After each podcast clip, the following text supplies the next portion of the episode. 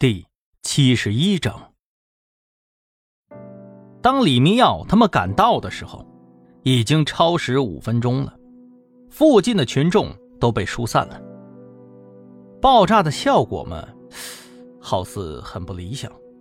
呃，准确的来说，应该是对张山来说很不理想，但是对其他人来说呀，是极其理想的，因为没有想象当中的地动山摇。甚至都没有声响，爆炸并没有发生。直播间里直接炸了锅了，不少人下注赌它会爆炸，结果来了个这。弹幕上纷纷留言说他们是骗子，故意切断直播跑路的。但是实际上，停电是警察干的。但是即便如此，他们还是不能掉以轻心。李明耀迅速嘱咐大家分散寻找，开始搜寻段雨丽。很快，汪旭东听到在一间地下室的铁门里头传出了拍打声，他立刻下去查看情况。哎，阿切！霉味儿冲进了鼻孔，汪旭东打了个喷嚏，随即听见了救护声。我们在这里，不用担心啊，我们控制住爆炸了，快来救我们！陶冶喊着：“哎，嗨，在这儿，在这儿！喂，呼叫，呼叫，呼叫破拆，快来，在三号房子。”汪旭东赶紧呼叫支援。十分钟以后，铁门被拆开了，段雨丽和陶冶马上就被救护车接走检查了，汪旭东则留了下来收拾现场。这个疯子并没有撒谎。他在屋子里头足足搜出了五百斤雷管啊！防爆队的同志们检查以后，介绍说道：“王警官，这是一个计时炸药，上面的控制装置一端连接着受害者，一端连接计算机。凶手通过计算机设置程序，拉动绳子开始计时起爆。除此以外，他们还在房间的角落里头发现了微型摄像机。”内置电池，一直对外无线发送实时画面。哟呵，看来他可以亲自看着自己的计划失败了呀！现在应该逃命去了吧？这小子有点意思啊！快快快快，给我看看！张浩接过了那个小型摄像头，鼓捣了一阵。嘿，这个死变态还开了云端存储。哪怕摄像机被炸飞了，也能保存下来最后的画面，真是花了心思了呀。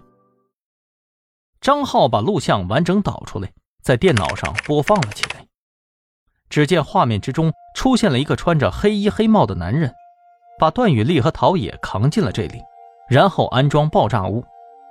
让汪旭东感兴趣的是最后几分钟，段雨丽双脚并拢，身体和手扭成了诡异的弧形。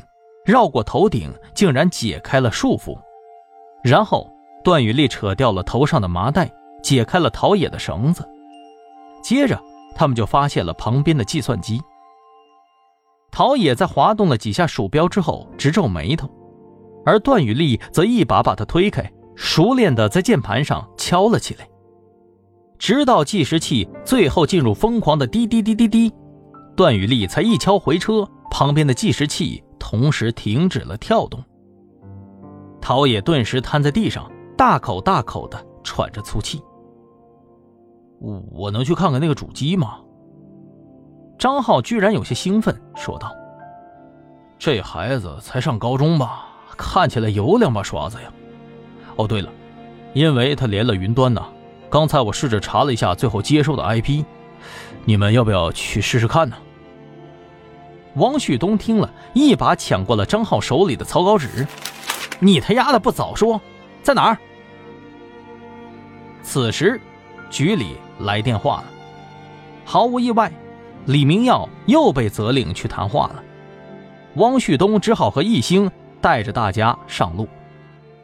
顺着张浩给的定位，他们找到了一座大桥的桥头，听着耳边呼呼吹的北风，汪旭东觉着。这里应该是伪装的 IP 地址，没错了。嗯，好像不对吧？一星趴着扶手边缘往下看。王旭东，你看下面是不是有好像有人待过的痕迹啊？走走走，下去看看。王旭东点点头，和一星一起找到小路翻了下去。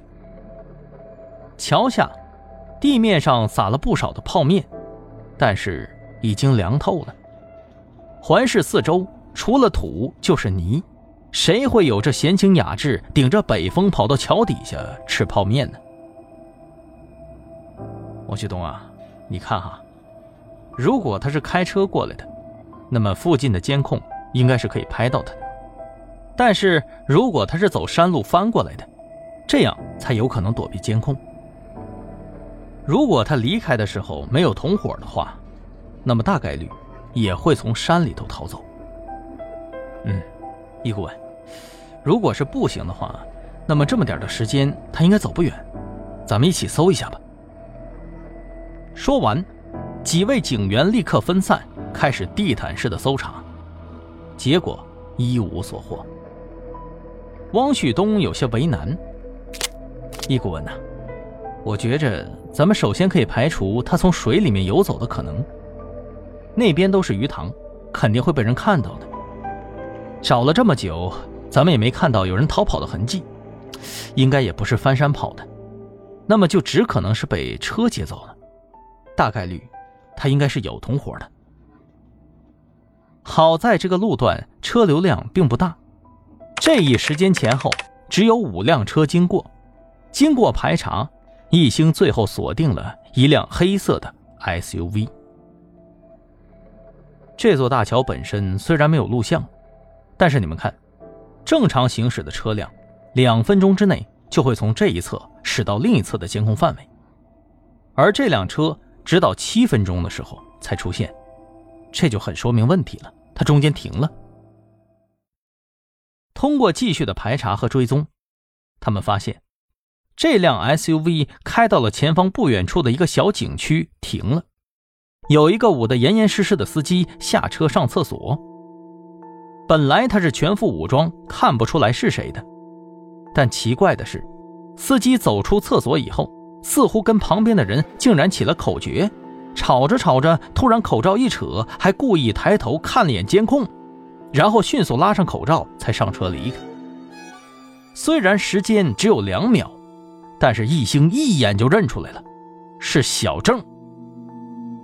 易星知道，他肯定是故意的，他可能被挟持了。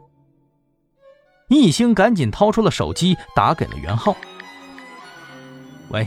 袁浩，小郑没跟你在一起吗？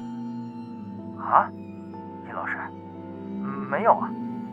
呃，之前他说去打听段雨丽的消息，后来他又失联了，我也在这找他呢。那就对了，袁浩，他可能是被人挟持了。